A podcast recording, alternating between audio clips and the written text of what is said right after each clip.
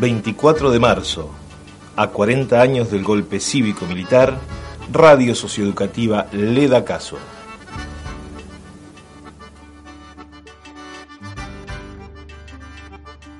La dictadura cívico-militar que se instauró en nuestro país a partir de 1976 necesitaba que la población conociera quién era el enemigo, quién era el subversivo al que había que combatir, quién era el antipatria. Para eso utilizó los medios de comunicación, como la televisión, las radios, los diarios y las revistas. Como muestra de esto vamos a leer un fragmento aparecido en la revista Para ti, una revista orientada a un público femenino. Lo primero que se puede detectar es la utilización de un determinado vocabulario, que aunque no parezca muy trascendente, tiene mucha importancia para realizar el trasbordo ideológico que nos preocupa.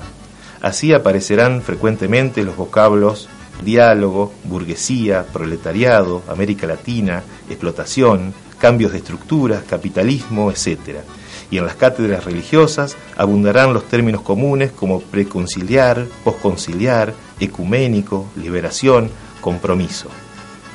Otro sistema sutil de adoctrinamiento es el hacer que los alumnos comenten en clases recortes políticos, sociales o religiosos aparecidos en diarios y revistas y que nada tienen que ver con la escuela.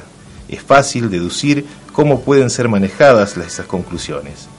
Asimismo, el trabajo grupal, que ha sustituido a la responsabilidad individual, puede ser fácilmente utilizado para despersonalizar al chico, acostumbrarlo a la pereza y facilitar así su adoctrinamiento por alumnos previamente seleccionados y entrenados para pasar ideas. Estas son algunas de las técnicas utilizadas por los agentes de izquierda para abordar la escuela y apuntalar desde la base su semillero de futuros combatientes. Pero los padres son un agente primordial para erradicar esta verdadera pesadilla.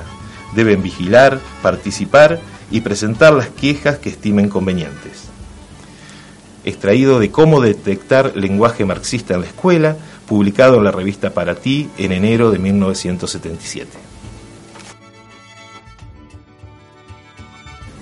Usted puede evitarlo.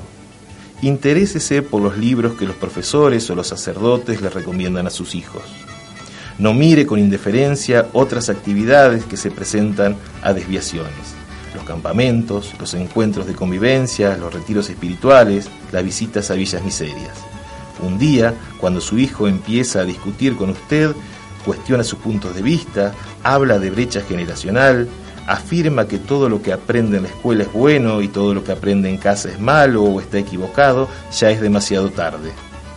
Su hijo está hipnotizado por el enemigo, su mente es de otro, de allí a la tragedia hay un corto y rápido paso.